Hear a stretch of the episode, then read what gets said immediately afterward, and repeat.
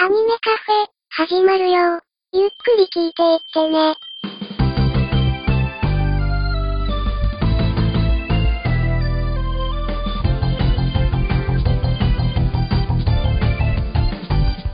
時とともに増える日のように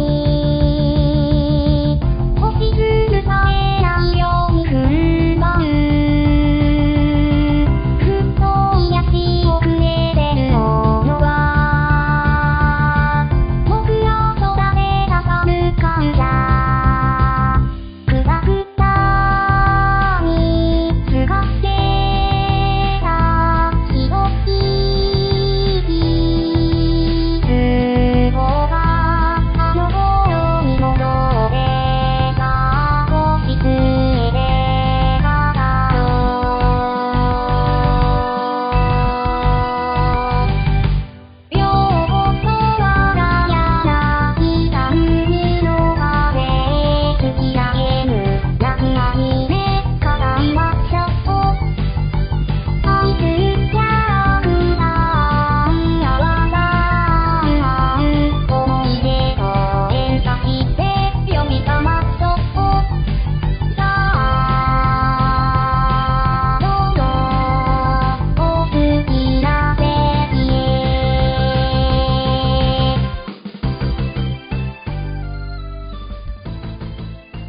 どうも、アニメカフェの翔です。ブラキングでございます。本日もよろしくお願いいたします。よろしくお願いいたします。えー今回はですね、先週のアママと稲妻会に続きまして、夏アニメの中で、まあ、あの、以前ツイキャスでも軽くね、触れてはいたんですけれども、はいは改めて正式に 夏アニメを振り返ってみようじゃないかということで、い。なるほど。はい。引き続きですね、あの、ゲストにもお越しいただいて話をしていきたいなと思っております。はい。はい、えー、フェザーノートさんにお越しいただいています。よろしくお願いいたします。お久しぶりです。フェザーノートです。よろしくお願いいなたんしかま、す。一週間経った気がしませんね。そうですね。そうです ね。あのー、ね、なんでですかね、そんなに一週間経った気がしないのが。なんか、さっきまで甘々と稲妻を話してた気持ちでいるんですよ ね。多分今そ頃、う何か天の声が聞こえてますよ。日本撮りだって。そうですね。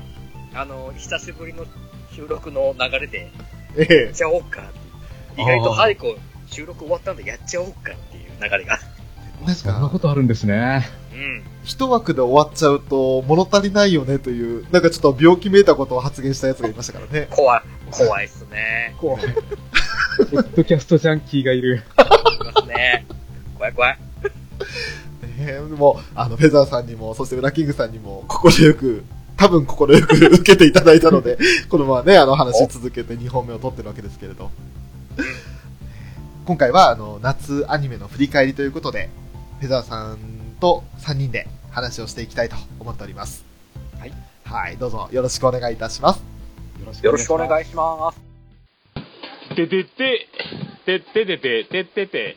皆様、どうも、はじめまして。オルネポこと、桃屋のおっさんのオールデイズ・ザ・ネッポンというポッドキャストやっております。桃屋のおっさんと申します。世界一聞き流せるポッドキャストというのをコンセプトに、えーゆかりのあるアーティストの曲を流したり、大好きなポッドキャストを紹介するコーナーやったり、セクシーフリートーク満載の番組でございます。それでは皆さんまた、夢でお会いしましょう。あでだーてとった。てってて、てっててて、てってと。えーそれではですね、今回あの参考にするのが、えーアニコレというサイトなんですけれど、はいまあ、今これ聞いていただいている方には本文中にリンクを貼らせていただくんですが、そのアニコレの中で、えーランキングですね。この作品は何点だったとかっていうその評価数だとか評価点だとかに応じて1位から順位付けされてるんですけれど、これその、アニさんのランキングじゃないですか。あー、残念ながら、ら。惜しい。惜しいですけど違いますね。これとか、兄がひらがなだから違うから、ごめんな さいね。そんなこと言ったらアニメカフェの兄の部分もひらがななんですけど、そうだったーそれも違うってことになったら、ね、あの、兄さん、悲しんじゃうんでね。 ひらがなは関係ないんですよ。あの、そそろそろ兄さんをお呼びした方がいいんじゃないですか いや、そうですね。本当に、あの、ワンピース界以来、ね以来ですもんね。もう約80回にわたってご無沙汰なんで、申し訳ないです、本当に。ね 早くあの、アラバスタ編の話がしたいです。 そうですね。そのアニコレというサイトでランキングを参照しながら今回話をしていこうかなと思うんですけれど。はいはい。ねえあえて1位からですね、順序に。もう、遡って形になるんですが、えーと、1位が、まあ我々3人とも大変楽しみました、法文社枠、ニューゲームということで。そうですね、面白かったですね。面白かったですね。まあまずはやっぱりフェザーさんに感想を聞きたいなと思うんですが、もうやっぱりもう、法文社の安定した日常ものですよ。でしたね。大変。安心して見られますね。ねえただただ可愛いだけじゃないですし、うん。ね、もうあの、成長物語としてもちゃんとなってましたからね。そうですうん。ねそ。うですね。うんねゲーム会社が舞台っていうのもちょっと珍しかったですよね。珍しかったですね。うんううんうんうん。ん。法文社枠結構学生さんが集まって何かやるっていうのが結構多いパターンなんですけはど、いはいはい。今回はもうみんな社会人ですからね。はい。社会人の可愛いを見せたっていうところですね。うんねうんあ、会社あったら、いいでしょうね。本当ね。うん。いや、めちゃめちゃ楽しいでしょうね。いいでしょうね。登場キャラの中で、はじめさんっていたじゃないですか。はい。いろんなおもちゃを机に飾って る人。あの、多分あの、本当にいたら友達になりそうな気がするんですよ。 まあ、そうでしょうすごい違いねそ。うで。村上さん、お気に入りの子とかいましたか私、いやー、そうだなこれ、あんまり、ニューゲームに関してましては、特にこれだっていうのはあんまりなかったですね。うん。どれも同じぐらい好きで。うん。うわ、なんか、うわ、もう、森永可愛い なって。うわ、ほのぼのす、うわ、いいな、いいなって。旗から見てるだけでいいです、僕。うん、そうです ね。はい。うんうん、わか、うんうん、なんか、幸せそうだねって思います。ほっこりしましたね、終始。そうですね。うん。で最後の方であのゲームのオープニングを丸々持ってきたっていうのはありましたね。ああ、はい。ああれ驚きましたね。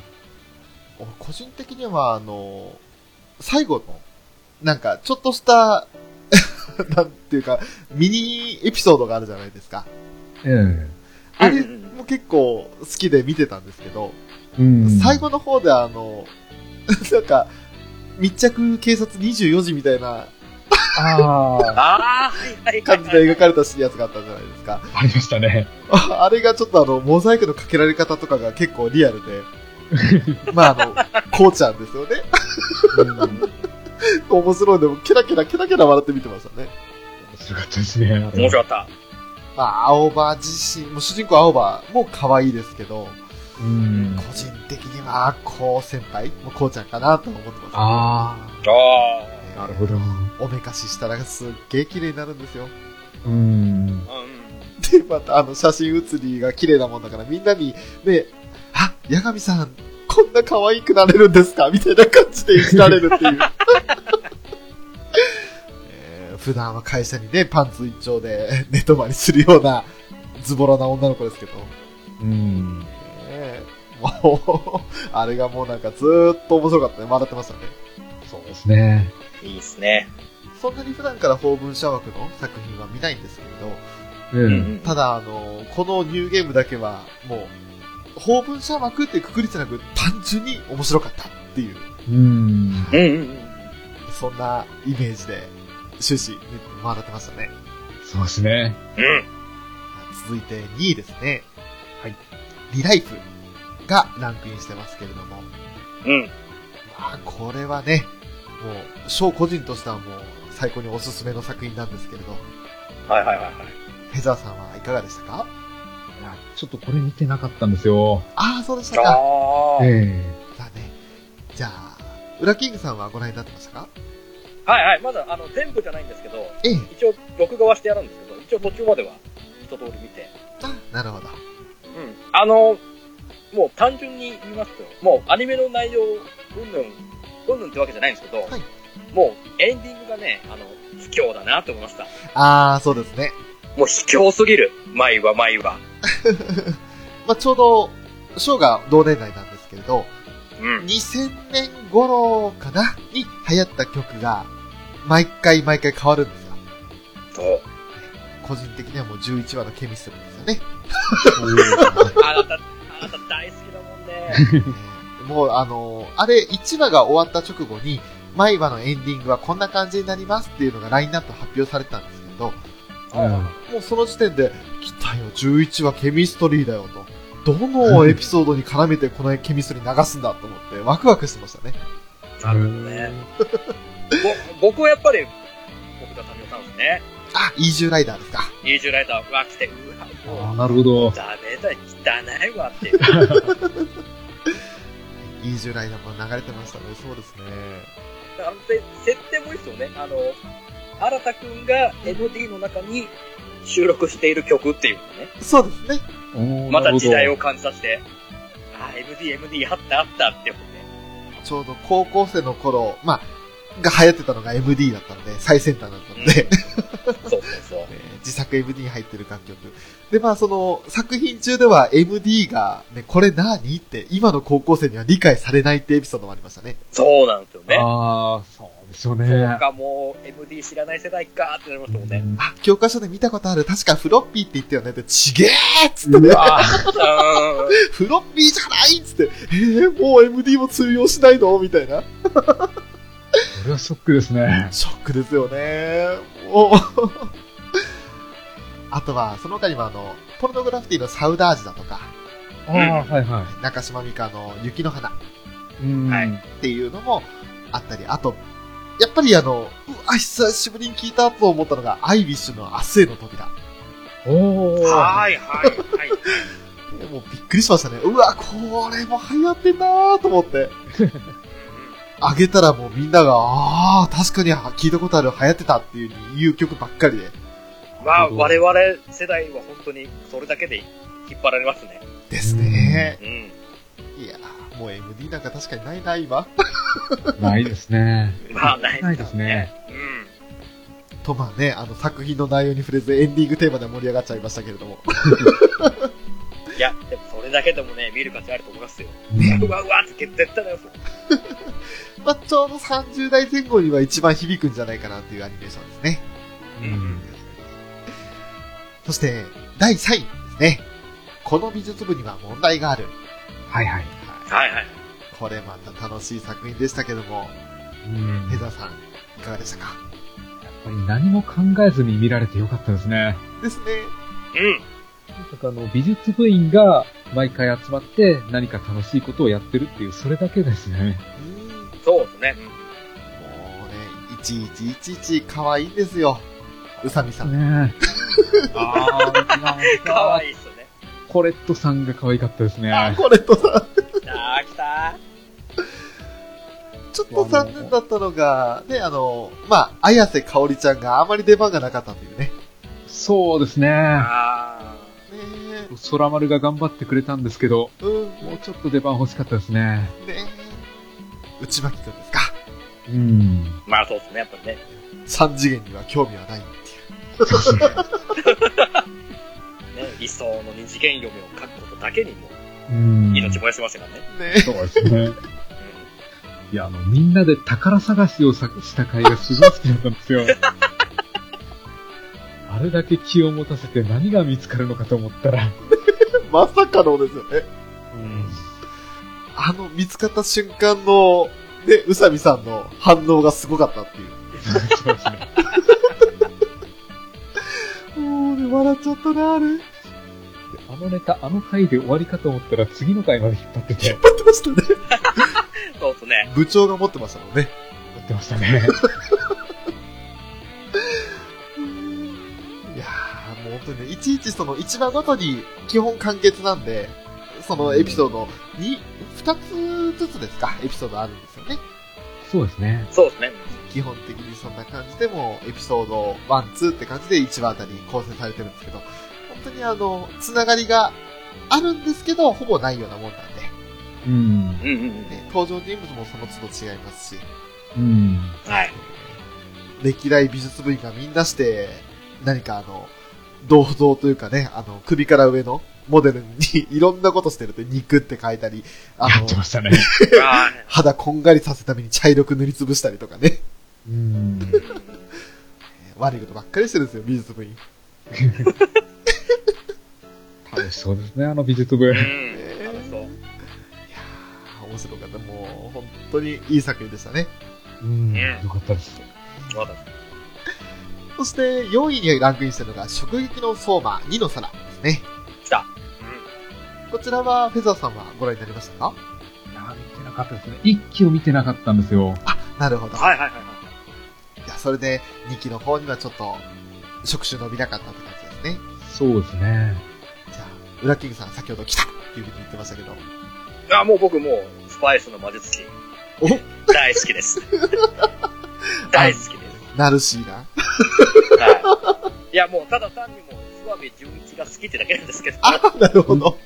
あまあまあ、もう、平成版、なんでしょう、なんで言えばいいかな、ミスターアチコかなそう、あのーそういうテイストですかもう、ほぼほぼ、リアクション芸ですよ。そうですね。リアクション芸のアニメですね。 あの、ご飯食べたら、感動して服が弾け飛ぶんですよ。不思議なこと言いますね。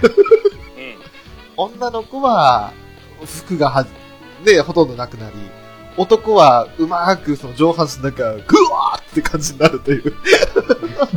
今ね、若干一名、あの、裸エプロンってやつもいますけど、あ 若干一名ね、純潔のやつもいますけど、もう、彼はちょっと、ね、レベルが違いますからね。まあそうですね。彼は根っから、根っからの、根っからのって言い方言った ら、まあ、なんか露出狂みたいになっちゃいますけど。本物の、本物の方なんで、ねある意味。それをみんな、あの、大して気に留めないっていうね。まあ、あの、演じてるのがまた桜井さんっていうのがね。あーそうね桜井さんか。ねえもう本当お忙しい方ですけれど。うん桜井さんのあの、いい声で裸エプロンやっちゃうんで。なるほど。なんかね。これも、これもあんまり、これといって考えてみるものではなかったですね。そうですね。うん。毎回毎回腹すかしただけですね。そうね。もういろいろなんか、料理対決してるはずなんですけど、なんか、ガチガチの殴り合い的なことしますからね。そうなんですか。格闘みたいなことしますよね。あの、料理対決の後ろで、なんか、どっかの奇妙な冒険みたいなスタンドが出てきたりだとか、おや出てきたー出てきたーオラオあ、ラそっオか。ジラャーみンたプいな。漫画でしたっけ、これ。そうです。これジャンプです。はい。ああ、なるほど。そのつながりか。 ちょっとその辺もじって、でもアニメーションでも見事にそれが再現されてて、うん。ね。逆にね、 あの、本当に、あの、 ススタンドバトルでしたね。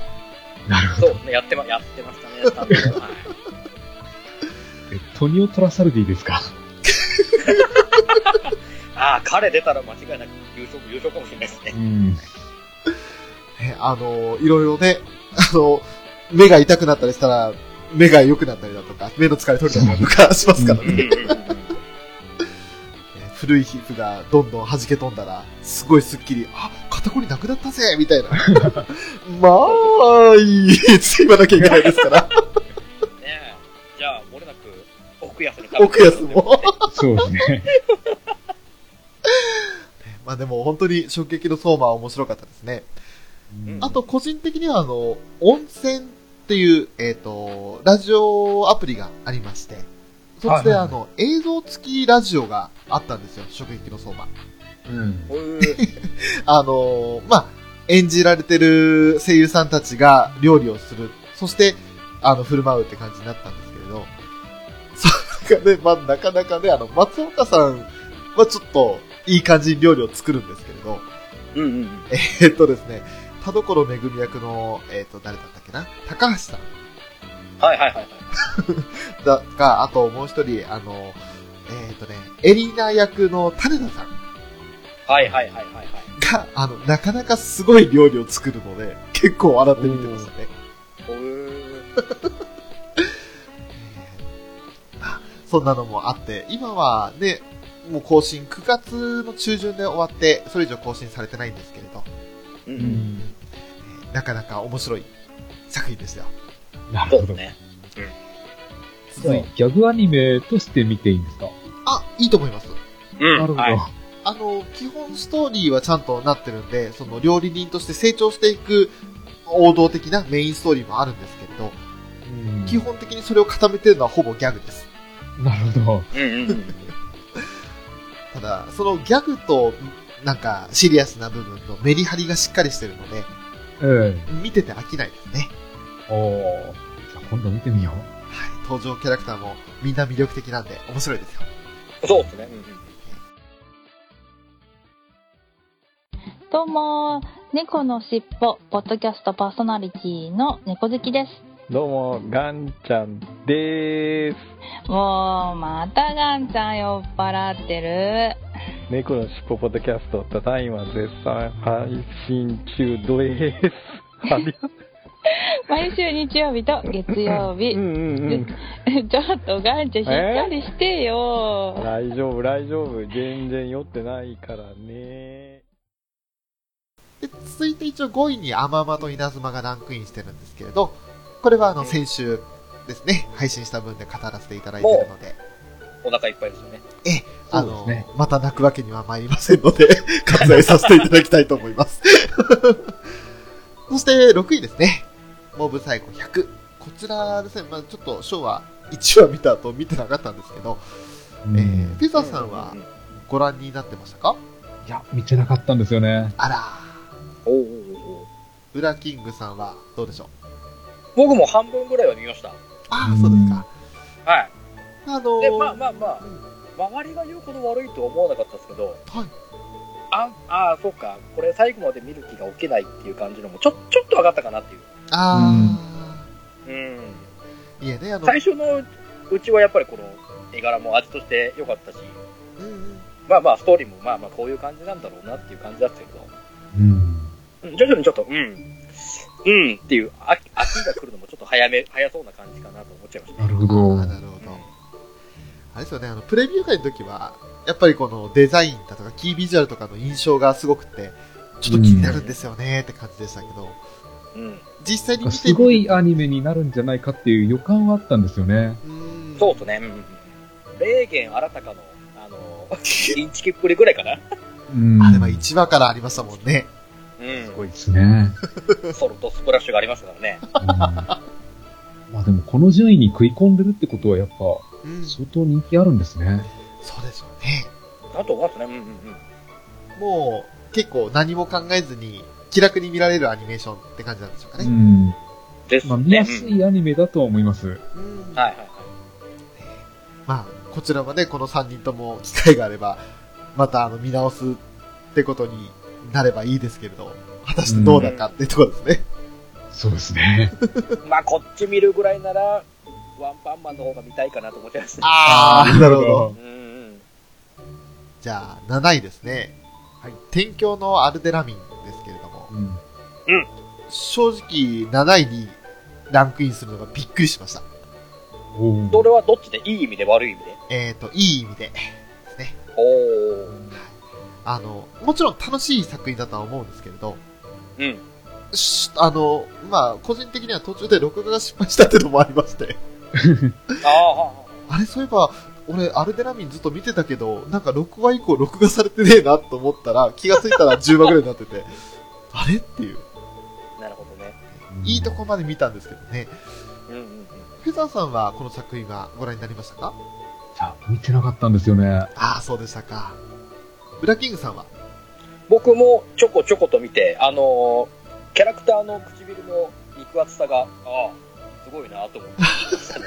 なるほどね。唇です か。なんかこう、肉厚なんですよ。これちょっとわかりますよね。わかります。あの、特に女の子キャラがすごく魅力的に映る。へびっくりーしてるなーっていう。うわ、すげえって、あの、アニメの唇じゃなかったですね。うんうんうんうん。なんかもう、もちろん男キャラもそこそこなんですけど、女の子がもう常になんかこう、すっごいなんか、そこだけで魅力を感じられるような唇をしたんで。すごい、 ツヤが良かったですよね。ね。変にな、なんですか唇アニメですかっていうわけではないんですけど、でも、これね、実際見てもらえば分かると思うんですね、僕らが言ってることが。うんうおー。ん。ただ、あの、一つだけよくわかんなかったのが、あの、精霊の存在ですね。ああ、はあ、はあ、はあ、はあ。なんかあの、一応、精霊と共存している世界なんですけれど、うんうん。なんか、うん、これ、精霊の設定いるのかって思っちゃうような、あの、結構軍事アニメというか。そうっすね。うんうんうんで、また主人公が、あの、基本的にその仕事だとか訓練だとか、極力サボる。もう、いかにして怠けるかっていうことを考える怠け者なんですよ。おー。でも、あの、いなざんだろう戦闘になると、ものすごい、あの、名軍師なんですよね。あの、分かりやすく言えば多分、無責任艦長平みたいな。あー、なるほど。彼も本当基本やる気ないじゃないですか。 そうですね。で、彼もめちゃくちゃ頭の冴える、天才、うん天才的な艦長。でうん、ここぞという時にはもうしっかり、クルーに指示を出してっていう感じの。あんな感じです。なるほど。その辺のギャップがまた演じてるのが岡本信彦さんってこともあって、うん。うんすごくそのギャップが魅力的な主人公だったんですよ。なるほど。はいはいはいはい。あとは、周りのその登場人物、ヤトリーだとか、あとは、そうだな、もう一人、俺があの、プレビューの時に言えません、この名前って言ってたのが、あの、マシュー・テトジリチっていう登場人物がいたんですけれど、ね、マシューっていう風に言われてて、結構あの、ちょっとぷっくらしてる体型の子なんですけど、そうですね。ちょっとあの、なんだろう、周りのその、まあ、主人公の生田だったり、ヤトリだったりが、あの、凄すぎって、ウソップみたいな存在になってしまってるんですよ。うん。ああ、なるほど。うんうんなんか、俺はお前らについていきたいけど、ついていけなくなってきて、困ってるみたいな。嫌なんだ、みたいなね。そういう感ちじょっとの低く、低くそんな感じもあったりします。もありましたよね。まあ、劣等感ってわけじゃないですけど。うんでも、そんなそのマシューの気持ちも理解しながら、生田は戦果を上げさせるんですよ。うんうんうん。それでだんだん自信を見せるっていう、自信自信をつけていくっていうところも、あの、登場キャラの中での成長物語も描けててよかったかなと。まあ、難しい作品というか、話の作り方がめんどくさい作品ではありましたね。ああ、そうっすね。だから、あの、ゆったり見てられないっていうのもありました。覚えることも多くて。うんうんうん。で、途中でちょっと諦めちゃっても、ああ、いいや、続き見なくてもって思っちゃったっていう。うん。ああ、なるほどね。うんそこそこ、そこそこ楽しめた部分で良かったんですけど、7位というのはびっくりしましたね。うん。うんうんうん。なるほど。はい。じゃあ続いてまあ8位なんですが、これもちょっと割愛するんですけど、えー我々が毎週ね、セリフを書き取って、読み上げて話をしていました、ラブライブサンシャインが8位でしたね。そうですね。おー、拡大しますか、こアニメれ。カフェ的にはもうこれ1位なんですけどね。いや、もう1位どころか、10 10位な文ん句かなしですね。ランキングに収めるのがおこがましいですよ。うん、そうですね。まあまあ、そうですね。あの、別格ですから ね。はいまあ、もう、これはもう間違いなくこれだけの回で、もう、がっつりなんで、おね待ちください。 ということです。は いで続いて9位ですね。えー、アルスラン戦記風神乱舞。こちらはまあ、8話構成の短いアニメでしたけれど、うんはいこちらは、フェザーさんご覧になりましたかいや原作は読んでるんですけどね。ああ、なるほど。これはどこまで話やったんですかえーと、それこそあの、プレビューでおっしゃってた、あの、宝剣ルクナバードが、まず1話から出てきて、ええ。そして、あの、その後、原作と同じなのかわかんないですけど、港町で、その海賊たちと戦った後、あ、はいはい。はい、港町を裏から牛耳ってる、あのーナルサスの昔の親友ええ。を炙り出すところまででやりましたね。あじゃあ、エクバターナ奪還まではまだまだ。はい。はあ、じゃあ3期があるんですね。そうですね。もう本当につなぎの回というか、ここまでとりあえず作ったっていうので、多分あの、この後の4話が、あ、名前ちょっと忘れちゃった。待てよ。ん ?7 つの滞在ありがとうございます。はい。7つの滞在。ああ、はいはい。それとの兼ね合いもあって、多分その1.5期扱いだと思うんですよね、両方とも。ああ、なるほど。多分、あれでしょう。オルフェンズが終わった後の枠でどっちかが順番にやるんじゃないですか。だと思うんはいですよ。はいはい。うんうん。うまくつなぎで、両方ともやってきたなという。うーん。で逆に短い話数だからこそ、作画とかにも力が入ってたと思うんですよね。うん。うんうんうん。また時間取って2期、正式にやるのかなという印象ですね。なるほど。うん。まあ、でも、本当にあの、この時、まあ、アルスランを演じてた小林さんは、あの、リゼロだとか、それこそ、好みの内巻くんだとか、いろんなところでね、あの、主人公やってましたけれど、おー。なんか、アルスランのやつは、その、一期のアルスランに比べて、やっぱり成長したアルスランっていうのが、その、演じられてたんじゃないかなっていう印象でしたね。なるほど。おー、なるほど、なるほど。すごく力強くなってた気がしました。うんちょっとその、王としての風格も表し始めた感じの。そうですね。うんうんうん。周りに頼ってばかりじゃなく、なよなよした感じのアルスランはもういなかったですね。おお、んなるほど。はい。すごく、あの、見てて、うわ、強くなってるアルスランって感じがしました。おー。アルスランを囲ってる周りの大人たちがすごいですからね、みんすな。ごいですよね。うんそうですね。あんなに魅力的な、そして有能な側近がいたら、相当いい国作れますよね。そうですよね。まあね、ナルサスもね、絵を描かなければすごい人ですからね。絵を描かなければね。まあね。 うん。 なんか嫌ですね。残念美人みたいな感じで。あとは喋らなければいい女みたいなやつですか。そうそうそう、そうこういう感じです。やめろ、それ以上、ピーのことを言うんじゃない。ああーあ、名前出した。カットします。カットします。まあ、あとは、ダリューンがやっぱりね、細谷さんということもありましてね。うんあなた本当に大好きですね。あのね、あの、細谷さんが出てるから作品を見るんじゃなく、見た作品に細谷さんがいたら大体好きになってますね。嘘だ、嘘だ、嘘だ。いやいや、だって、お、お文豪だってあなた、ありきで見たでしょいや、そんなことないですよ。嘘だ、あっちの国木田は本当に大好きでしょいや、大好き です。そして、あの、まあ、つい、この間の話なんですけれども、あの、ツタヤでですね、文豪ストレイドックスの、あの、専用レンタル版がありまして、そこにもあの、細谷さんラジオに出演されてるんですけど、それ聞いてほっこりしてました。まあもう、間違いないですからね。ねもう面白い方です よ。ね、まあ、そんなでカ方フがェ、で一回、細屋さん特集やったらいいんじゃないですかもうね、あの、いろいろ、裏キングさんにご教示いただきたいです。ね誰もゲストに来ませんけど。いや、あのね、お一人だけ、あの、反応してくださったリスナーさんというか、同じポッドキャスターさんがいらっしゃったので、うん。はい。あの、細谷さん好きなんですかって僕もですって言ってくれた方がいらっしゃったんですよ。え。もしかしたらそのうん方だけは食いついてくれるかもしれないですね。そうですね。まあちょっとあのね、アルスラン戦から話それちゃいましたけれ ども。うん。続いて第10位ですね。えー 91days。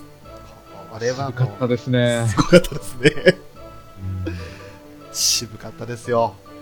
あの全体的にゴッドファーザーを思わせるような作りでしたね。でしたね。なんかタイトルロゴを見た時点で、ああ、こっちの路線かっていうのがわかるような感じで。うーん。で、またあの、始まりも衝撃的じゃないですか。うん。もう、酒が禁止された時代で、そのマフィアの話というか、主人公がまず家族をね、殺されて復讐に燃えているっていう時点でもう、うわー、黒いっていう感じですよ。黒い。黒いですね。うん黒い話でしたね。ねはい。あの誰も幸せにならない話でしたよね。そうですね。うん。でもね、すごい、あの、面白かったです。うん後半にかけてどんどんどんどん盛り上げてきますし、やっぱりあの脇役キャラでファンゴっていうのがいたんですけど、かこわいい。ねの存在感がすごかったですね。えそのファンゴに関しては、ウラキングさん、やっぱりうなってましたよね。まあ、あの、狂った感じ最高じゃないですか。よかったですよね。もう、もうもう本当に、一目見て、あ、行かれてんな、こいつっていう。うーん。まあ、間違いなく誰一人彼のことは理解できないだろうなと思いましたね。そうです。んうん。特に演じていた津田健次郎さんが本当にうまくて、めちゃくちゃうまい。っていうのを本当に出してましたね。そうそれ言うと本当に声優さんも豪華ですよね。うん、豪華でした。うん。みんな渋くて。いやー もうね、あちのょっと、登場キャラの名前を覚えるのが結構大変だとは思うんですよね。ああ、それもありますねう。んうんうん。主要キャラはある程度覚えられるんですけれど。うん。後の方になって、だから、ティグレって誰だろうとか、うんうんストレイガって誰だろうとか思っちゃうんですけどね。そうですね。ああ、はあはあ。パッとは頭に出てこないですから。ティグレあたりは出てこないでしょうね。うん本当に。誰だろうって、顔がもう浮かばないですもん。そうですよね。大バン体、ノなんて、あの、ずーっと最後の方まで生き残ってると思ったら、割と早めに死んじゃうんはで、ーい。ああ、はいはい、重はい。要そうなキャラをあっさり殺しますよね。そうですね。うん。あーでも本当にあの、いや、マフィアの構想を描いたり、あとはその、同じ組織の中で、ファミリーの中で、裏切り者は誰だとか、そういった描いてる作品、あの、エピソードもありましたけれど、うん。ねだんだんだんだんその、疑心暗鬼というか、自分たちのファミリーの中に裏切り者がいるんじゃないかってことで、不穏な空気が流れ出すところもまたリアルですよね。そうでしたね。うんうんいやー、これはね、あの、見ると相当、もうこういった手の話が好きな人は、ぐっと引き込まれると思うんですよ。うん。洋画を見てる感じでしたね。そうですね。そうですね。なかなかに。 またあの、車で走ってるシーンとかも、ちょっと古い感じがして、うん。えーよかったです。禁止法時代のアメリカの話でしたからね。ねえ1800年です。年代ですかどれぐらいなんでしょうね。あの、映画で言うとアンタッチャブルの時代だと思うんですけど、おー。あうんうんうんじゃああ、今ちょっと改めて見たら1920年代だそうですね。ああ、なるほど。おお、まあまあ、およそ100年前ぐらいの。そうですね。うんうんまあねこれもいい作品でしたね。かったですね。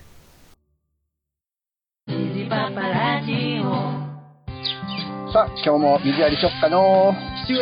はいはい。みんな、元気よく咲き誇っております。お、そうか。咲いてる夫の話が聞きたいぞ。お、お話ししましょうかね。水箱も不するえあ、無料か何お、何何にしよう。お、あ、夜、夜ですかもううるさいうるさい。もう出荷出荷出荷。もうお前ら出荷。虹パパラジオ。聞いてください。一応これでトップ10になるわけですけれど、はい。この後はちょっと気になるところだけピックアップしていきましょうか。そうですね。そうですね。じゃあ、サクッとフェザーさん今11位以降見た、見ていっていただく中で、この作品っていうのがあれば、ぜひ。この14位につけてるアマンチは良かったですね。おー、はい。うん。とにかく絵が綺麗でしたね。綺麗でしたね。ああ、はいはいはい。ラブライブサンシャインの舞台からそう離れていないところで、うんうん割と似たような、なんだろう、海のそばの女子校の話ってなると、はい。ちょっと競競合しちゃうかなとも思ったんですけど、うんうんこれはこれでのんびりと見られてよかったですね。そうですね。うんうんうん。一応あれ、女子校というか、共学でしたっけアマンチュは。驚愕ですね。だから、まあ、学校とか海とかっていうキーワードがかなり似てる部分もあって、一部ではなんかあの、ニアミスして、それぞれの作品にそれぞれ出てくれないかなみたいなこと言ってる人もいましたけどね。うーん。うんうんうんアマンチュにアクアがあって、サンシャインにあの二人が、みたいなうーん。そしたらついでにあの、部長も、って部長ってそれ、それ出したら危ないニアミスだよと思いながら聞いて、見てましたけど、あの、シカちゃんですね。スカさんですね。それは危ない。うんね、そんな話もちょっと盛り上がってる作品ではあって、でもやっぱりあの、まあ、テコとそのピカリと二人いましたけども、テコがずっとなんかあの、自信なさげだったのが、だんだんだんだんその、ピカリに導かれていくっていうか、そんな感じで自信を持っていくっていうのも、すごく見てて気持ちが良かったですし、うん。ね、あの、友情を描きつつも、その、だんだんだんだん、その、寂しさから解放されていくんですよね。そうですね。うんうんうん。引っ越してきて友達がいなくて、これからどうしようかな、みたいな感じですごく、もう、うちにこもっちゃう子だったんですけど、うん。もう、ピカリが天真爛漫すぎてね、うん。うんうんうん。すごくいい作品で、見ててほのぼのしましたね。そうですね。で思ったほどダイビングしなかったですね。はあはあはあはあはあはあ。結構あの、完全に部活の趣旨忘れて、だるまさんが転んだ始めたりしてましたし。やってましたね。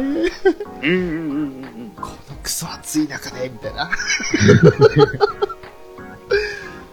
あとは、こう、学校ずーっと周り、ダッシュしてて、先輩がものすごい勢いで走ってきて、もうめっちゃ逃げるとかね、 うん、やってました。やってましたね。弾丸論破3、はい。えー、絶望編、希望編、え、未来編。はい。まあ、この、同クールで、同名作、まあ同名作品っていうか、え、絶望編と未来編、あの、分かれてますけど、はい。 2枠に分けて放送するっていう画期的なシス テム。まあ、まずこれは、あ、頑張ったなと思いましたね。うん。相当大変だったでしょうね。相当制作チームは大変だったと思いますけど、うん。まずは、えっ、と、どっちか最初かな。未来編か。はい。未来編で、こう、こういうことがあったっていうのを見せといて、それに至る経緯。はい。この、このキャラクターはこういう経緯があって、こういう風な未来でこういうキャラになったよみたいな感じなのを、絶望編で描くはい。流れ。いやー正直、正直はっきり言うと、僕的には、あの、まあ面白かったんですけど、ええ、やっぱり弾丸論破といえば、学級裁判だと思うんです。そうですね。あれをちょっと見たかったかなっていう閉鎖空間で、うん。で、この試合ゲームを始めて、うん。やっぱそういう、まあ、モノクマがもともとそういう、ちょっとね、いていないような感じだったんで、い大元の江ノ島さんがもういない状態でのスタートだったんで、難しかったかもしれないですけど、え学級裁判をちょっと見たかったかなっていう。え。なんか途中で、これ、あ、弾丸論破だったっけって分かんなくなるのが6話ぐらいまで続きましたもんね。うんうんだただのバトルアニメになっちゃってて。うんうん。ああ、そうですね。うんうん。で、それで、えっ、と、絶望編の方だな、の7話かはい8話ぐらいで、ちょっと学級裁判っぽいステージが出てきたんですよ。はいはいはいはい、はい。そこで俺初めて、あ、弾丸論破だったこの作品って思いましたよね。 ああ、なるほどね。でも、結局その、学級裁判的なことは一切やらずに、勝手にその場でもう処刑されちゃって、そうですね。もう、しかもそれも犯人がどうこうではなかったんですよ。もう、ただの見せしめ。そして、そうですね洗脳するための、その、場所として用意されただけで。うんう。うんん。何も学級裁判らしいことは一切しない、終始しなかったんで、まあまあ、絶望編は本当に一番、弾丸論破シリーズの一番最初の話なんで、そうですね。まあまあ、100歩譲ってその学級裁判的なものがなくてもわかるんですよ。その、それがあった後に学級裁判のシステムとかが、弾丸論破1、2とかでやり出したっていう感じなんで、まあまあ、いいんですけど。まあでも未来編でも難しいか。大人になっちゃってますからね、みんな。もう、学級のレベルじゃなくなってるんですよね。過去の話なんですもんね。もう肩書きもみんな元高校級だったんで、うん。まあまあ仕方ないっちゃ仕方ないですけどね。ねうん。まあ、ただただ単純に、あの超豪華声優陣に、まあまあ嬉しかったから、もうすげえな、すげえなっていうただただ。そうですね。まあ、 もちろん、翔さんは、あれでしょソーダくんでしょん。いや、あの、こそれあんまり引っかなかったですよね、個人的に。あれ中中の人的には、うわーっと思いましたけど。うん。これ、引かれなかったんだ。超高校級のメカニック。ええあのーどちらかというと、そうだな。何誰ソニアさんソニアさんでしょだあのね、正直言っていいですかうん。あまりね、キャラクター多すぎて、記憶に残ってないっちゃ記憶に残ってないですよ。あらまあ。あの、どれもこれも薄っぺらかったんですよ、正直。キャラクターの掘り下げが。ああ、まあまあまあ、確かにそうかもな。多すぎたんですよ、登場人物がね。で、あと、ストーリーの方に注視してしまったんで、別にこれ、誰がいても一緒だよねっていうようなキャラクター配置になってしまったのが残念でしたね。あなるまあ、ほど。私はちょっと、弾丸論破ワン、ツーを知っている体じゃないとちょっと見づらかった部分もあったかもしれないですね。ああ、それもあるかもしれないですね。うんうんうんうん。なんとなくでしかワン、ツーは知らないんで。ああ、そうね。うんだから余計に感情移入できなかったというか、キャラに、あ、このキャラ面白いなとかっていう風にのめり込めなかったっていうのは残念なところですよね。なるほどね。まあでもこれを機に、弾丸論破ワン、ツーをやって、見ても面白いと思いますよ。あのー、アベマ TV でこの3が始まる直前に、ダンガロンパ1、2の一挙放送がありましたけれど、ああそれれ、ワン、ワンでしょ1だけでしたっけあれ。アニメーションはあれ、ワンだけですね。あ、そっか。じゃあ、1だけ。それのアニメーションの方があって、それをチラッチラッとその時間を見つけてみましたけれど、それはやっぱり楽しかったんですよね。うんうんうん。だから、その、あ、こういう作品なんだ、ガンロンパって、と思って3を見始めたんで、うんうん。なんかちょっとよくわかんないうちに、あれ、これは何の作品だったっけって思いながら、とりあえず、ウラキングさんも見てるし、話し合わせるために見とこうっていう感じで見続けた作品でした。うんああ、なるほどね。まあまあ、ちょっとね、うん、まあ、このシリーズをとりあえず締めるのには、ために、無理やり作ったって言い方言い方したらあれですけど、感じからもうちょっと、しっかり話を練ってもよかったかもしれないですね。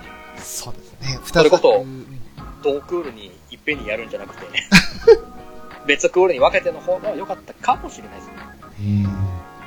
まあ、でも画期的なやり方だったっていうのは確かですね。うん、うんそうですね。まあね、これ一応ね、弾丸論破、えっ、と、ニュー弾丸論破3の発売も決まって、はい。ね、一応、登場キャラクターも出て、担当声優も出てますけど、んついにね、我らが、徳井空先輩も、弾丸論破シリーズに参戦ということでね、は来ますか。えー即予約でしょう。見るしかないですね。い。これで、ミューズからは3人目ですか。そうですね、ミモリン、ウッチーに続く、空丸ですもんね。うん。ぜひゲームの方で楽しんでもらいたいかなって思いますね。ですね。わかりました。 21位のベルセルクが、はい。えー、まあ、ショーは残念ながら見てなかったんですが、フェザーさんはいかがですかいやー、見てなかったんですよ。ああ、そうですか。じゃあ、ウラキングさんうでううんうんすね、うん楽しみですが僕は、僕は一応、えーどんなにあれでも見ようとは思ったんで、一応すべて見ました。はい。まあ、 残念っすね。うん、うん。ちょっとまあ、フル 3D にしたのはいいんですけど、ええうーん、あフル 3D じゃなくてもよかったかなとは思いましたね。おー。ーなんかあの、1話を見た時点で、これなんか違うなっていう感じがあって、2話以降、残念ながら見れなかったんですけれど、うん。なんかもうちょっと、あの、ガッツの毒々しい感じといいますか、あの、ええ体験の迫力さがもうちょっと表現できてればと思ったんですけ どね。おなんか軽かったですよね、いろいろとね。そうっすね。うんうんうん迫力が足りないんですよ、1話の 時点で。うもうちょっとね、もうちょっとね、と思いながら。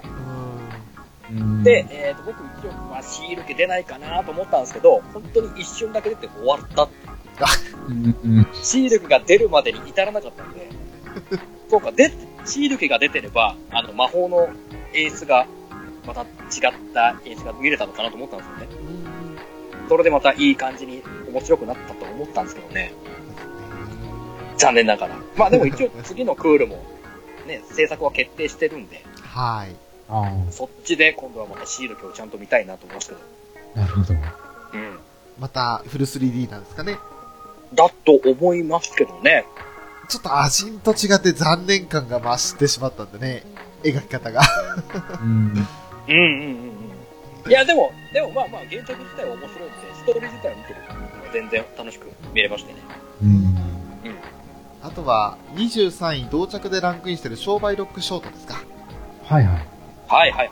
こちらね、あのーちょうどこのショートをやってる時に、私は、商売ロックの1期を見てたんですけれど。おー。で、結局ショートはまだ見られないまま2期に入っちゃってるんですが、お二人はご覧になってますよね。見てましたね。はいはいはい。本当にあの全部じゃないですもんね。はい。小ネタ集って感じで面白かったですね。あ、そうですなねるほど。うこん。れは5分アニメの枠ですか。そうですね。はいあーじゃあ、毎回毎回一つのアイドルユニットをゲストに呼んで、あの、一つ小ネタをやるっていう、それだけですからね。そうですね。そうなんだだから、繋がった大きい話があるわけじゃなくて、はい。うん、一発ネタですね。あー、なるほそうどで。すね。うんうんうん。じゃあもう、あ、本当は今、見直してみたら、3分のアニメが12話って書いてあるんで、1時間かからずに見られるんですね。そうですね。そうですね。うんじゃあ、もう、変なうんだか話、ら収録だと。 DVD 単体では発売されなくて、確かあの CD のおまけについてくるんじゃなかったでしたっけああ、そうなんですね。あなるほど。じゃあ、もう本当にあの、特典映像的な扱いのアニメーションだったって感じですかね。そうですね。確かあの、商売ロックのフルアルバム、何枚、はい何枚組でしたっけあれにつありいますてねくるような気がしたんですけど。ああ、そうなんですあ、ね。ああ、ああ、うん。ほほー。じゃあもう、一期を楽しんだ人にはもう、面白いエピソードが12話含まれてると。そうですね。そうですね。うん。なるほどね。やっぱり、シンガンクリムゾンズは相変わらずの面白さいで。やー、もう、破壊力ありますね。あれだけ見てても、なんかもう、あれだけ主人公のアニメを作ってもいいんじゃないかって思うんですよ。だから僕、あの、結構、細かいところ言いますけど、やっぱり最終話の学園ものですよ。そうですね。ね、うん。ロムが。ロムがあのまま修道と戦い挑んでくれたらよかったなと思いましたね。そう思いますね。あ学園版からみたいなものとかがあったりね。 うん。あと、時代劇風のものがあったりとか、いろいろあるんですけど、うん。まあ、どれも楽しく見れますね。面白いですね。うん。だから、あの、商売ロックを見た人へのおまけっていう感じですね。なるほど。そうですね、もう、ファンディスク的な、そうですね。そあんな感じなんです。うん。あ、そうなんですね。時間も短いし、もう一期を見た章としては、これからちょっと、見てみようかなという気になりました。で、うん今、せっかくぜひぜ2期も楽しめてるんでね。そして25位ですね、えー、オレンジですが、はい。はい、こちらもまた、面白かったですね。うーん、あの、SF 要素としてはすごく弱いんですけど、それでもやっぱりなん、なんか引き込まれましたね。いろいろ設定に無理やり感はありましたよね。うん。うんうんうん。僕あの、手紙がどう届いたのかはさっぱりわからないんですけど、はい。そう、そうですね。うん。実際何が起きるんだ、何が起きるんだっていう、なんかすごく期待感が毎回あったんですよ。えー、よかったですよね、あの、かけるを救おうとする友達、まあ、5人ですか残り5人の、。あの、友情物語というか、うん。どうしたらかけるを死なせずに済むかっていうのを、むちゃんと向き合って、でも、おせっかいにならないように、いい感じの距離を置きながらっていうのを最初考えてやってる姿も、うんうんうん。どこまで踏み込んでいいかわからないけど、でも、このままにしておくのは嫌だっていうのがあったんで、うん。そういうのは丁寧に描かれてたなと思いますね。そうですね。とにかくあの、かけるが転入してきた日に、かけるを誘っちゃいけない理由っていうのを後で知った時に、はい。すごいショックでしたね。ショックでしたね。あれ、7話か8話ぐらいでしたっけうん。まさかそういう理由があったんだっていうね。うん。でも、その時にはもう後悔しかないですよね。そうですよね。まさかってね。うん。だから、要所要所で泣けるところもたくさんあったので、うん。だから、いい作品だなとは思うんですけど、いかんせんその SF 要素が。 どうしてっていうやああ、まあまあね。うん。っぱりあの、シュタインズゲートとかを見てしまってるせいか、理屈に合わない感じがしましたよね。そうですね。そこだけは残念でしたけど。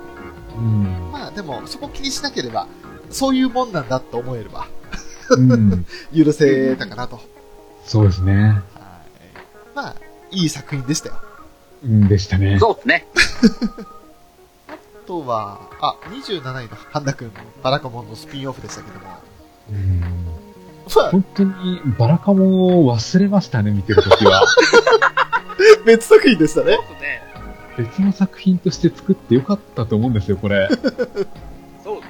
うん。もう、あの、別に、このバラコモンの一応登場キャラクターでしたけど、ハンダ君も、 うんハンダ先生も、ただのギャグアニメでしたよね。ギャグですね、本当に。そうですね。毎回毎回俺涙流して笑ってましたよ。いやーもうね、どうしてこんなの作ろうと思ったのかなと思っちゃいましたもん。思いましたね。そうっすね。 バラカモンがあっての、なんでこの花くんを作ろうと思ったんでしょ うね。どう、どう、話の方向性が全然違うんですよね。全く違いますよね。うん。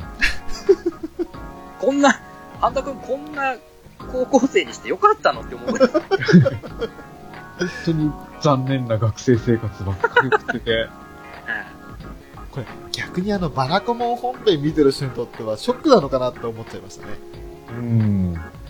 ああ、少なくなかったかもしれないですね、そういうあれも。そうですよね。あまりにかけ離れてたんでね。うん。一箇所あの、繋がったなって思ったのが、はい。神田くんがあの、占ってもらった時に、神田くんが将来、あの、多くの子供たちに囲まれて生活しているっていうのが言わ ああ、れてて、はいはいはい。おーあそこだけ、ああ、なるほど、ここで繋がるんだって思ったんですよ。う本んうん。当にでもそこだけだったんですけど ね。うん、そうっすね。だからもう本当に安心して別作品として見てください。これはもう単体で楽しんでくださいっていう感じですよね。だから、バラカモン見てなくても大丈夫です。大丈夫です。大丈夫ですね。はい。むしろ見てない方がいいです。そうですね。むしろ、バラカモンのイメージが邪魔しま すね。しバラコモンのスピンオフって知らない方が多分いい ですね。そうですね。あと、エンディングテーマが超かっこいいです。ああ、かっこいいですね。あ鈴健さんですっていうね。あ。ねうんこれですね、36位の B プロジェクト、鼓動アンビシャス。はい。もうかっこいい男たちのアイドルアニメですね。かっこいいですね。もうとにかくキラッキラしていまして、うん眩しすぎてね。へえ、そうなんですもうギャグなんだろうかなんだろうかってちょっとわかんなかったんですよ。こういう感じなんですか。うんふわ、ふわふわした言い方あれしたらあれですけど。ああ、もう、リアルですよね。リアルですね。あの、これから売れていく、まあ、素質はある、素養はある男たちの、もう友情あり、涙あり、とという、ね、いい感じの作品でしたよ。そうですね。だから、レコード会社がこうやって仕事を取ってくるとか、はい。 CM を取るときにこういうやりとりがあるっていう、そういうプロの面を見せら、見せてくれたっていうのは面白かったですああ、ね。面白かったですね。うん。あと、ゲストに出てきた西川さん。 4話 ですよ。 あれはショックでしたね。ショックでしたね。へええしかも名前が西山さんですからね。 西山さんでしたね。川から山に変わってるって思って。ただ、そのね、名前とか見た目とか声だけじゃないんですよ。衝撃だったのがね。うんどういうことですかあのー、ジャケットを脱いだら、ホットリミットだったんですよね。 もうそね、のまんまだったんですよね。衣装がそれ、まさにそれと思って。なるほど、まさかの生足磨役のマーメイド。 もう、あれをわうわうわうわうわ。ちょっといくらあのね、総合プロデュースしてるからとは言って、これはさすがにと思いましたよね。あれは、あそこはギャグなんですよね。逆だと思いますよ。 ですよね。でもあーこれちょっとね、僕見てなかったんで、見とけばよかったかな。ライブ会場がちょうど嵐に見舞われてたから、ぜひ歌ってほしかったですよね。やってほしかったですねあ。ーなるほどなるほどもう、天然の風に見舞われて、 かっこいいホットリミットが。 いやーもうそこだけが異常に印象に残ってますね。うん。あそんなに破壊力あったんですね。破壊力ありこのましイたン。パクトはすごかったですね。 B プロの4話はすげえぞっていうやつですよ。これ そうっていう。まさに神回。神回でしたね。神回ですね。もう逆に言えばそれ以外ほとんど印象に残ってないみたいな。そうですね。ああ、もうあまりにも強すぎて4話がうんもうやばかったです。霞んじゃった、他が。まあでも、登場人物みんな個性的で面白かったですね、これは。そうですね。おうほうほう。うん。まあ、10人男性アイドルいますけれど、うん。それぞれあの、珍しい分け方というか、二人組、三人組、五人組っていう。そうですね。え、デュオ、トリオ、5人っていう。うん面白いですね。はい、もう、あ、こういう分け方もあるんだと思って。なんか、なるほど。 10人って時点で、あの、まあ、ミューズとかアクアみたいに333で分かれないのはもう数字的に分かってましたけど、うん。でも235ってのも珍しいなとは思いますね。うん。そうですね。トリオのグループが一番印象良かったかな。ああ。へえ。どっちかっていうと、やっぱ、リュウジ君が妙に可愛かったですね。 そうですね。これあの、女性アイドルの衣装を着てきて、はい。たんですけど、なんだこの可愛さはって思って。ありましたね。へえ。あの、途中で記憶喪失になる子ですよね。そうですね。え、そ、そんな壮絶な設定があるんですかなんかもう、ギャグなのかマジなのかわからないんですよ。え一応、そうだな。あれは、リュウジ君は北コレ、二人組の北コレかなそうですね。そう、北コレで、あと3人組のトリオのスライムと、うん。えー5人組のムーンズうんがいるんですよね。うんうんうん。まあ、本当にね、 リュウジはびっくりしましたね。くりですね。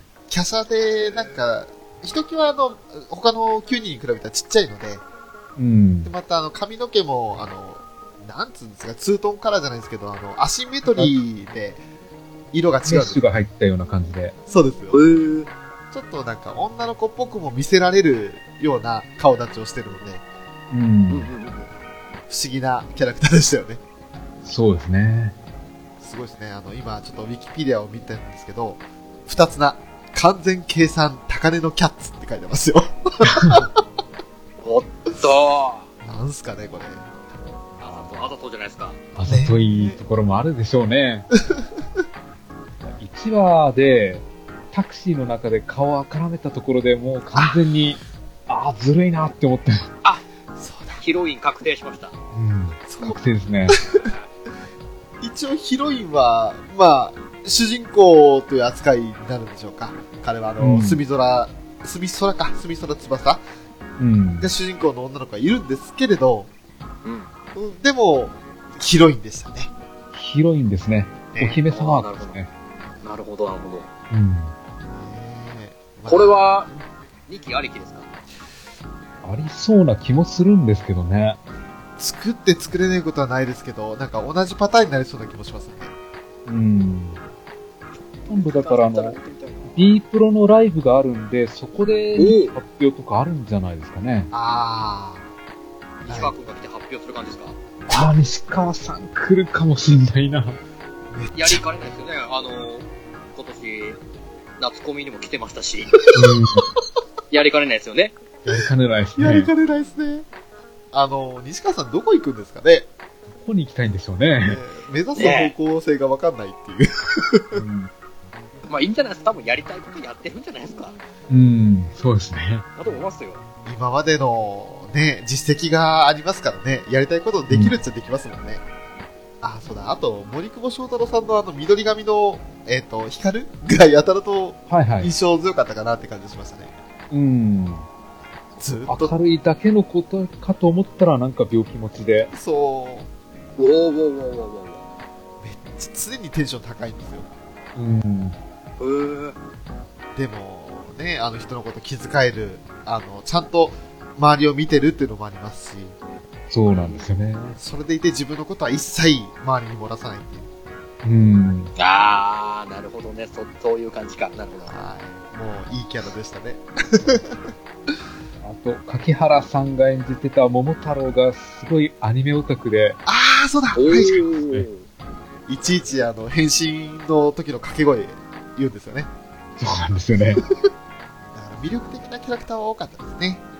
多かったですね。うんうんうん。うん。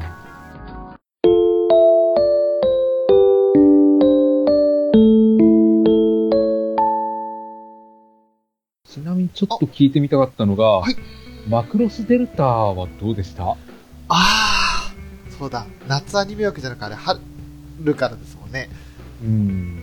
えー、一応ナットで終わったんですけど、うんそうだ、デルタはですね、あのーまあ、面白いは面白いですよ。うん。ただなんか、なんだろうな、物足りなかったんですよね、ちょっと。そうなんですよね。自分もやっぱり、どっちかっていうと、フロンティアの方が面白かったなっていう気がして。ほうはいほうほうほうほうほう。なんか、過去の作品とのつながりとかが描けていて、ううん。んうんうんうん。ああ、いいな、いいな、どんな風になるのかなっていうのがもう、3話ぐらいまででもうすごく期待していた分、うん。すごく、なんか中途半端に、なんだろう、伸び悩んだというか、そうなんですよね。すごい表現しづらいんですけど、なんだろう、ガツンと来なかったんですよね。もう一個なんか欲しかったなっていうのがあったんですよね。そうですね。ああ、ほうほうほうほうほうほ。やっぱりあの、マクロスっていうと、三角関係を中心に話し進めていくじゃないですか。はいううんうんうんうん。ただその、三角関係の中心となる、ハヤテ、プレイヤー、ミラージュの関係が、はい。今一つちょっと伸びや悩んで、あの、ミラージュがあんまり絡んでこなかったんですよね。はい、そうですね。。ああ、あまりデルタにならなかったんですかそうなんですよねうまいこと言う。え、でも多分そういう意味合いですよね、やっぱデルタって。つけてくでれ。しょうね。ああ、そうなんですか。なるほやっど。ぱりその、マクロス特有の三角関係っていうのをおー。意識したんだと思うんですけどね。ああ。そうそっかそっか。うん。いやね、あの、戦闘シーンとかすごくアニメーションガンガン、の作画が半端なくって、ううんん。うんうわ、すげえ、もう、マクロスここまで来たかっていう感じ。もうフロンティア以上だったんで、やっぱり。うん。空あ中はい戦はやっぱすごかったですね。すごかったですよね。うん。ただ、ねえ、あの、あーここまで、あの、ファイヤーボンバーとも違うのに、割り切でここまで出てくるかっていうのもありましたし、うん。うんうんうん。決してそのワルキューレ自体が悪いわけじゃなくて、むしろ歌とか好きなんですけど、うんなん。か戦闘の描き方がちょっと、うん、しっくりこないっていうところがありましたね。おーなので個人的には、中の下っていう感じですかね。なるほど。ああ、ちょっと、なんていうんですか、ブランド負けしちゃった感じう、うんんそうですね。ああ、なるほどね。やっぱマクロスといったら期待しちゃう作品ですからね。そうですね。まあやっぱり、フロンティアも、がかなり、結果的には良かったんで、良かったうですんっ。ていうのもあるんでしょうね。フロンティアも良かったし、セブンも個人的には良かったですからね。ああ、なるああ、ほど。なるほど、なるほど。はあのデルタ正体が主人公っていうのがちょっと結構設定として面白かったなって思うんですよい。。ああ、はい。うんうんうん。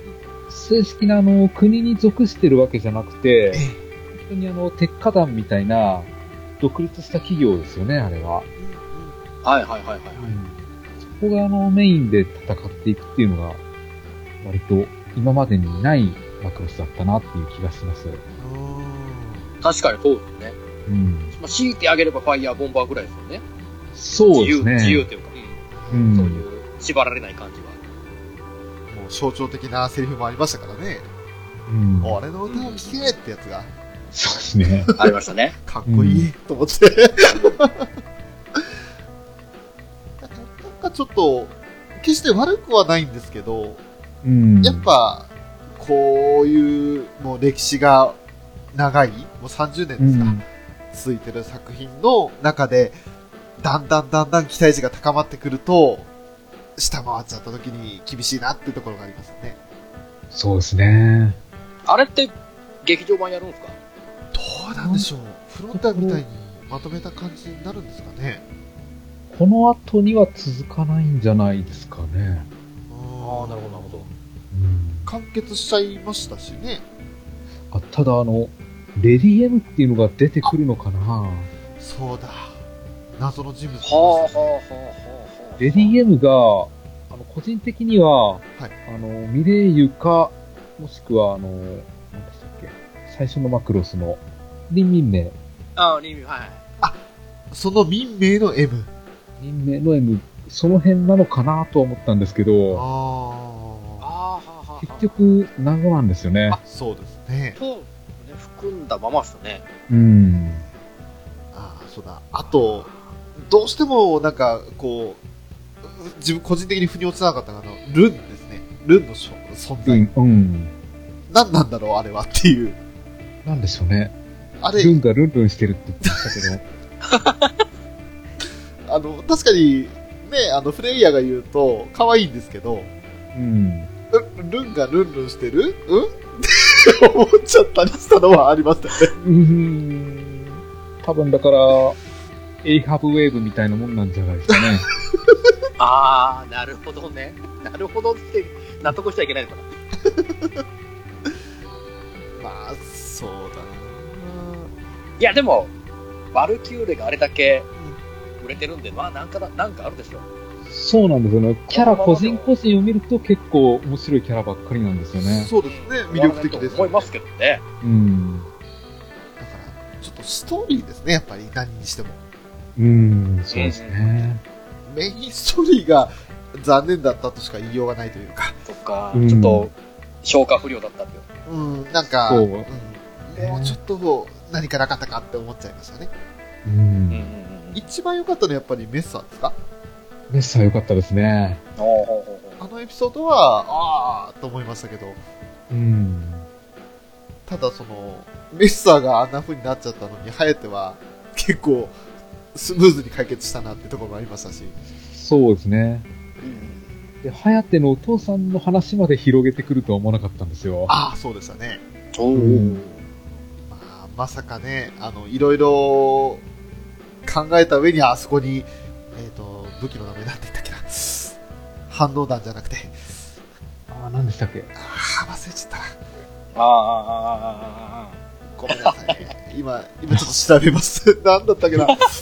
要するに、みんな宮人のみんなが怒ったあの攻撃ですよ。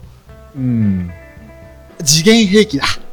ああ、あーはい。あーあーやっと出てきた。次元兵器というのを、あの、まあ、ウィンダミアの土地に落とすじゃないですか。でも、落とした時も、あの、一応その、お父さん、ライト・イーメルマンが、あそこに落とせば被害が最小限に済むっていうふうに考えたじゃないですか。そうですね。うんうん落とすことは軍の命令だから仕方ないけれども、従うしかないけれど、でも、ウィンダミア人を、すもうあまり巻き込みたくないって、その戦争をこれ以上激化させたくないっていうことがあったから、もう落とすこと自体が先輩になるならば最小限に、被害最小限にと思ったのは、ライト・イン・メルマンの優しさだったのかなっていうのはありましたよね。うん、そうですね。やっぱここのエピソードもやっぱ面白いんだな。そうするとやっぱじゃ全体通してなんだな。そうですね。あーなるほどなるほど切り取っていけば面白いんだけどトータルで考えるとちょっとっていうところがううんうんうんこれだけん。で、序盤はすごい雰囲気良かったですよね。良かったんですよ、すごうんく。うんうんそう。あの、それこそ、デルタ正体に入る前あたりのハヤテなんかすごく魅力的ですよ。うん。あとは、空中模擬戦ですか。そうですね。うんうんうんね なんだ、あんな終わりになっちゃったのかなっていう。うん。 2クールなのが短かったんでしょうかね。そうですね。あ、でもフロンティアもそんぐらいですよね。ああ、そっか。そうですね、うん、いじゃあ、言い訳にできないな。 うんやでも期待を込めてまたなんかやってほしいですねそうですね。そうですね。だからちょっと全体を通してみると、中の下なんですけど、個々のエピソードで言えば、ジョーの中ぐらいまでいくかなっていう感じですね。うん。うんうんあの、19話で、はい歴代の歌姫が全員出てきたっていうのが、すごい、ちょっと感動したんですよね。そうですあ。あはあはあはあはあ民名からシャロンアップルから、ファイヤーボンバーから、いリレーユ、えーと、ランカリーとか、はいセリルとか、みんな出てきたんですよね。あと地味にあの、後ろで愛覚えてますかが、ああ、流れてました。あやっれぱもシリーズ長いとああいうことできていいですね。そうですね。そうなんですよねただ、風の歌がね、なんだあれっうんて思いましたもんね。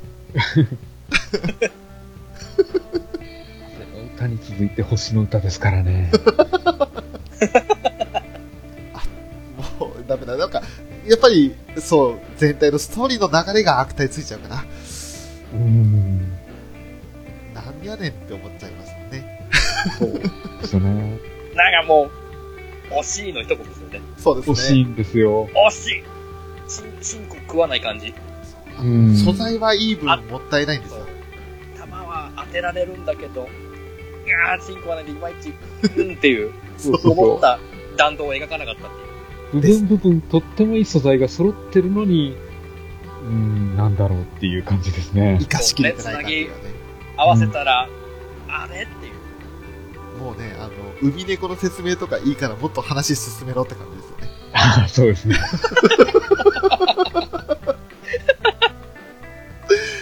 まあもう、ちょっと、これぐらいにしといてあげましょう。そうしましょう。なんかもそうしまう、これ以上言うとね、ディスリーにしかならなくなってきよ来る気がするんで、うんやめましょう。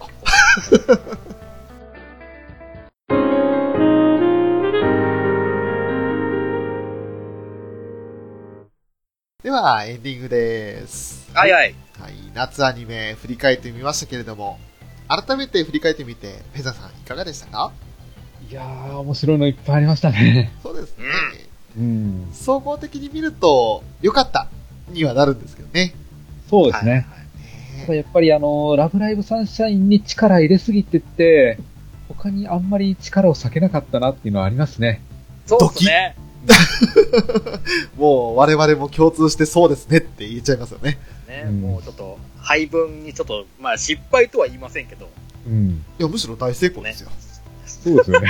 まあそううんですね。あれだけそうね毎週面白い回作れた んでね。ラブライブサンシャインと同じくにアニメを持ってきた他の制作会社が悪いですよ。すごいこと言なるった。すごいな。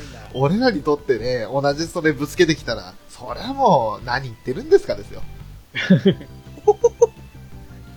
ちょっと言い過ぎましたかね。ちょっとね、あのなんかでかく出過ぎちゃったなと。敵を作りすぎたかなと思いました ね。ね今心臓の鼓動が半端ないですよ。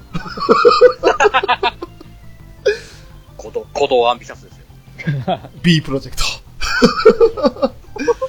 まあでも本当にあの、いろんなジャンルがあって、面白かったなと、うんうん SF ものも面白かったし、リアル的なね、ものも面白かったので、うん。うんなんかあの、いろんなジャンルが楽しめた夏アニメだったかなっていう気はしましたね。そうですね。そうですね。ウラキングさんはいかがですか今回振り返ってみて。僕も、トータルで考えれば豊作だと思いましたね。うん。うんうん。だから意外と好みとか、ね、まあ、最初は本当に、ナナ様が出るってだけでチェックしましたけど、 そうで結すね果正。解、結果正解でしたから、うねん。この辺の、まあ、掘り出しっていうほどでもないかもしれないですけど、えうんものもあったんで、良かったなと思いましたね。うん。もうそれで言ったらニューゲームの面白さったらなかったですよね。いや、もうでも、ニューゲームはやっぱちょっと、安心のブランド力がちょっとあったんで、僕らの中では。ああ、そっか。あの枠は。うん。お二人ほどまだ、法文社枠というものにそんなにのめり込んでなかったので、ショーは、その時点ではう。うんうんん。その前にもあの、三者三様とかはありましたけれど、はいはいはいは。あの、お二人ほどそんなに見てなかったんですよ。はいはいうんうん。でも、そんな中でニューゲームを見て、法文社枠って、あ、面白いんだなっていうふうに改めて思えた作品だったので、うんうんうん。ね、まあ、ただ、ステラの魔法のことは言わないですけど、だからあれは順番を間違えたってことですよ。そういうい。ことなんですよね。ね。夏でステラを出して、秋でニューゲームを出せば、トントンウィンウィンだったんですよ。ああ、なるほど。だと思いますよ、僕は。うん。あーネタバレすると2部撮りと、あの、2本撮りということで、フェザーさんには今3時間近くお時間取っていただきまして、本当にありがとうございました。ありがとうございいまやしこちらこそありがとうございました。久しぶりのポッドキャスト収録ということで、はい。ね楽しんでいただけたというお話もありましたけれども、うんこうやたってま、に喋ると楽しいですね。た。うんうんうんうん。これからもまた、あの、あまり頻度を多くしない感じで、でも、楽しむときは一気に楽しむっていう形で撮らせていただきたいなと思いますので、はい。はい。また、あの、お時間が合えばぜひ遊びに来てください。